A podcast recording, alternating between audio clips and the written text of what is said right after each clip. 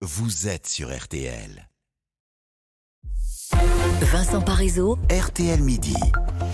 Ah, c'est une première politique au détour du- d'une petite phrase hein, et au cœur de l'été, on peut dire qu'elle résonne comme le coup d'envoi de la guerre de succession à Emmanuel Macron. Alors écoutez, euh, c'était cette nuit chez nous, à Nouméa, le président était interpellé lors d'un bain de foule. 2018, 2023, 2027, et peut-être que M. Édouard Philippe vous remplacera. Et je souhaite en tout cas qu'il y ait vraiment une suite dans ce qu'on a Là, euh, Mis dans en le place. ma- la macronerie. et que ceux, celles et ceux qui m'ont accompagné depuis maintenant Voilà. six ans puissent prendre le relais. Et lui, il a bien fait à mes côtés. Merci bien. Ah, il l'a bien fait à mes côtés, c'est un ami, hein, c'est ce que j'ai compris. Et donc, pour la première fois, Emmanuel Macron évoque l'après Macron. Euh, pour bien comprendre dans quel contexte il l'a fait, hein, on vient, on vient d'écouter euh, cet extrait. Direction Nouméa. Euh, bonjour Thomas Després. Bonjour Vincent. Alors, racontez-nous.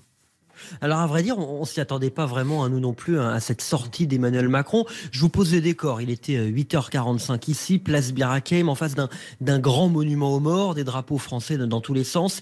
Cérémonie de, de prise d'armes, c'est le nom exact, comme c'est la tradition euh, pour chaque visite d'un président. Et puis, à la fin de la cérémonie, comme il le fait souvent quand il est dans l'Hexagone, le, le 14 juillet ou le, ou le 8 mai par exemple, il s'est naturellement dirigé vers la foule. Je dirais, il y avait une grosse centaine de personnes, des jeunes, des anciens, des, des mamans. Il, il enchaîne les selfies, les, les autographes, les, les embrassades. Pour la plupart, euh, tous ceux qui étaient ici sont plutôt des, des loyalistes, vous savez, Vincent, des, des partisans d'une présence française forte en, en Nouvelle-Calédonie. Et puis arrive cet homme. Euh, ça a vraiment duré quelques secondes. hein. On vient de l'entendre. Il lui parle de 2027, d'Édouard Philippe. Il faut savoir qu'Édouard Philippe, il, il s'est beaucoup engagé pendant qu'il était à Matignon sur ce dossier calédonien. Euh, et, et la réponse d'Emmanuel Macron nous a tous un, un peu surpris parce que, oui, vous avez raison, c'est vraiment la première fois qu'il évoque l'après, le jour où il sera plus président. Mm. Et puis c'est peut-être aussi la, la première fois qu'e- qu'Emmanuel Macron dit du bien d'Édouard Philippe. C'est vrai. Et ça, euh, et ça c'est un jour à, à marquer d'une pierre blanche. C'est vrai, ça nous a tous un peu étonnés parce qu'il aurait pu taper en touche. C'est en tout cas une petite phrase qui a dû faire le tour de la planète à vitesse grand V euh, jusqu'au Havre où justement, hasard du calendrier, hasard total, Édouard Philippe accueille Elisabeth Borne aujourd'hui, Marie Mollet. Vous y êtes au Havre.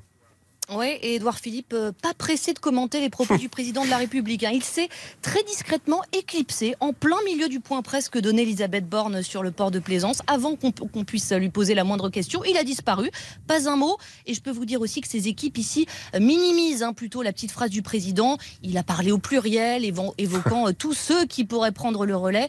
En clair, n'en faites pas tout un fromage. Il faut dire hein, qu'Édouard Philippe, euh, d'abord, il n'est pas déclaré candidat officiellement pour 2027. Et puis, il marche sur un chemin de crête. hein. Comment incarner peut-être le candidat du centre sans apparaître comme le successeur direct d'Emmanuel Macron, ce qui voudrait dire être comptable de son bilan. Mais 2027, c'est loin. Ici, il fait grand bleu dans le port du Havre. Édouard Philippe euh, savoure, promenade en bateau avec Elisabeth Borne, six ministres à bord, viré devant les gigantesques porte-containers, annonce de grands projets sur la décarbonation euh, euh, de transport de marchandises. Première ministre en Kawaii, elle, elle avait prévu de s'offrir de belles images pour son premier grand déplacement post-remaniement, mais elle se sera fait voler la vedette à cause d'une phrase, une petite phrase venue de Nouméa, à 16 000 km de Paris. Et voilà, et qui gêne un petit peu visiblement Édouard Philippe aux entournures. Merci Ma- Marie Mollet au Havre pour RTL, William Galibert. Euh, Est-ce qu'on peut dire que Emmanuel Macron a volontairement ou non lancé cette nuit la course à sa succession? Il faut pas voir Machiavel partout en politique. Je veux dire, euh, on pouvait pas savoir que cet homme-là allait le lancer sur ce sujet-là ce matin. Mais bien sûr que c'est pas anodin. Ces deux-là, euh, Édouard Philippe et Emmanuel Macron, se détestent cordialement ces derniers mois. Mm. Euh, euh, Édouard Philippe disait que sa relation avec le président était cordiale et lointaine. Oh, c'était super chaleureux hein, ces derniers temps. Ça s'est un tout petit peu détendu ces dernières semaines et notamment au moment du dernier remaniement où il n'y a pas eu trop de friture sur la ligne entre, entre les deux. Ensuite, Emmanuel Macron, normalement, il n'a pas l'habitude d'intervenir en faveur des uns ou des autres. Normalement, il met tout le monde dans le bassin des piranhas et il voit ce qui se passe. Là, il va se retrouver dans une situation un peu inédite.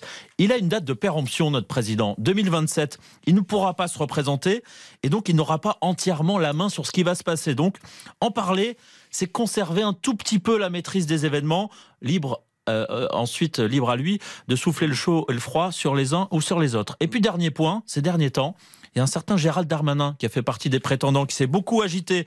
Il est à Nouméa en ce moment. Il n'était pas loin de cette scène. Ouais, Est-ce que, le président aurait voulu jouer un peu avec ses nerfs. Je disais qu'il fallait pas voir Machiavel partout, Non. mais on peut le voir un tout petit peu quand même. Bah, surtout que on est un peu des habitués quand même dans cette dans ce domaine. En tout cas, merci au service politique d'RTL, totalement mobilisé. Vous l'avez entendu, William Galibert, Marie Mollet au Havre et Thomas Després à Nouméa.